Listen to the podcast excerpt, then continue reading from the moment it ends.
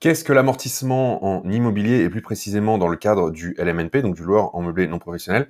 Comment ça fonctionne et surtout pourquoi est-ce que ça vous permet de ne pas payer d'impôts pendant de très nombreuses années?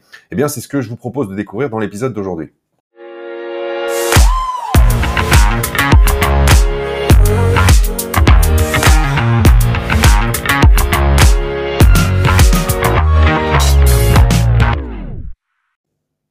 Bonjour et bienvenue dans ce nouvel épisode. Je m'appelle Julien Levoda, je suis ravi de vous retrouver aujourd'hui. Je suis investisseur depuis 2012 et euh, sur ce podcast, eh je vous aide à créer votre liberté avec l'investissement immobilier.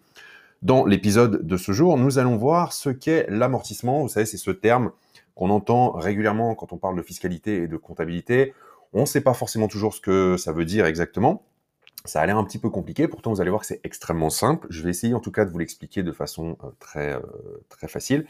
Et surtout, vous allez comprendre pourquoi ça vous permet de ne pas payer d'impôts pendant de très nombreuses années en immobilier, et plus précisément dans le cadre du régime du LMNP. Alors, qu'est-ce que c'est que l'amortissement tout d'abord? Eh bien, c'est un terme comptable qui désigne la perte de valeur d'un bien immobilisé dans une entreprise, donc une entreprise au sens large. Et on parle donc d'immobilisation pour une simple et bonne raison, c'est que au-delà d'une certaine valeur, alors généralement cette valeur c'est 500 euh, euros, eh bien les dépenses de l'entreprise ne sont plus des charges directement déductibles, mais deviennent des investissements euh, parce que ce sont des généralement elles sont, sont, des achats qui vont durer plusieurs années, qui vont être nécessaires au bon fonctionnement de l'entreprise, et donc ces dépenses ne vont plus être comptabilisées en charges déductibles, mais en immobilisation. On va dire qu'on a immobilisé une somme pendant plusieurs années. Et donc, on va étaler le coût de cette immobilisation sur sa durée d'utilisation. Et donc, d'année en année, les immobilisations, elles perdent de leur valeur. Alors, ça va être l'usure, ça va être l'obsolescence, par exemple.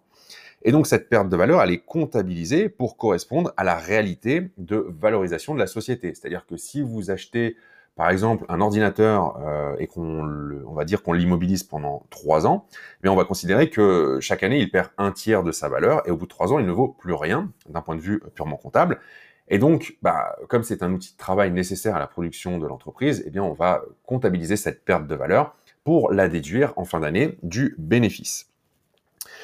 Et donc, dans le cadre de l'immobilier, plus précisément dans le cadre du LMNP, il y a des choses aussi que vous pouvez amortir et qui vont venir euh, en déduction de vos revenus locatifs tous les ans.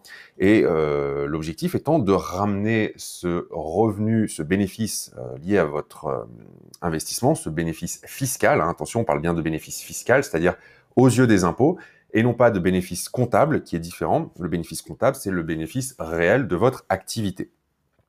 Donc, le résultat, il peut être négatif euh, grâce aux charges que vous allez déduire de vos revenus locatifs, mais vous pouvez également déduire des amortissements en sachant que les amortissements ne pourront jamais euh, créer du déficit ou aggraver un déficit existant. Ça, ça n'est possible uniquement que par la déduction des charges, qui elles sont reportables. Donc un déficit est reportable 10 ans, alors que les amortissements sont reportables sans limitation de durée.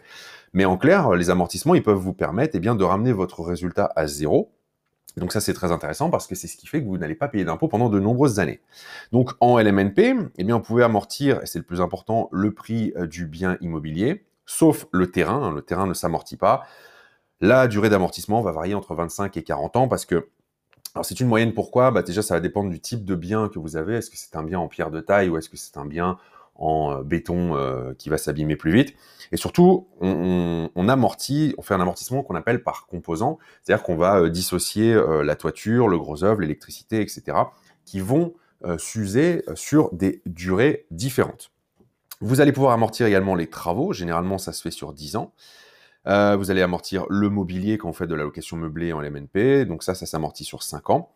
Et vous avez quelque chose qui peut s'amortir euh, aussi, ce sont les frais de notaire et frais d'agence. Donc soit vous pouvez les passer en immobilisation, soit vous pouvez les passer en charge directement déductible la première année. Ça, c'est à vous de voir avec votre expert comptable ce qui est le plus intéressant pour vous. Donc l'idée, c'est que si vous réalisez un bon investissement qui est rentable et qui est inférieur au prix du marché, tout en intégrant eh bien, ces éléments euh, que vous allez amortir, bah, vous comprenez maintenant, je pense, comment il est possible de ne pas payer d'impôts tout en gagner de l'argent. Euh, parce que la subtilité, c'est la suivante, c'est que vous avez déjà décaissé ces sommes au démarrage de votre activité pour vous lancer. ok? Mais comme vous avez fait un, prêt immobilier, eh bien, vous n'avez pas réellement sorti de l'argent de votre compte en banque. Hein. c'est la banque qui le finance. Et donc, vous bénéficiez d'amortissement sur la base d'un bien que vous ne possédez pas. Et même si on considère euh, fiscalement que le bien immobilier perd de sa valeur, dans la réalité, il ne perd pas de valeur. C'est même plutôt l'inverse. Hein. Votre bien immobilier va plutôt prendre de la valeur au fil des années. Et donc, vous allez déduire des sommes que vous n'avez jamais réellement décaissées. C'est toute la beauté de l'amortissement et plus précisément de la niche fiscale du LMNP. Et en plus de ça, vous n'allez pas payer de, vous n'allez pas payer ces amortissements au moment de la revente puisque en LMNP, vous êtes soumis au régime de la plus-value des particuliers contrairement au statut LMP par exemple, qui lui réintègre les amortissements dans le calcul de la plus-value, ce qui veut dire que bah, les amortissements dont vous avez bénéficié d'un côté, vous allez devoir les repayer de l'autre en termes d'impôt sur la plus-value, donc c'est pas forcément toujours très intéressant.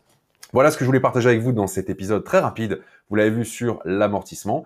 Si vous voulez aller plus loin et euh, bien comprendre toute la fiscalité immobilière, quels sont les différents statuts existants, comment faire pour ne pas payer d'impôts, quels sont les bons choix à faire en fonction de votre situation, je vous mets dans la description qui accompagne ce podcast le lien vers mon programme de formation Fiscalité immobilière. J'ai vulgarisé tout le langage fiscal pour que ce soit extrêmement simple à comprendre, même si la fiscalité n'est pas votre tasse de thé. Merci à vous d'avoir écouté cet épisode jusqu'au bout. Merci de votre fidélité et je vous dis à très bientôt pour un nouvel épisode. Ciao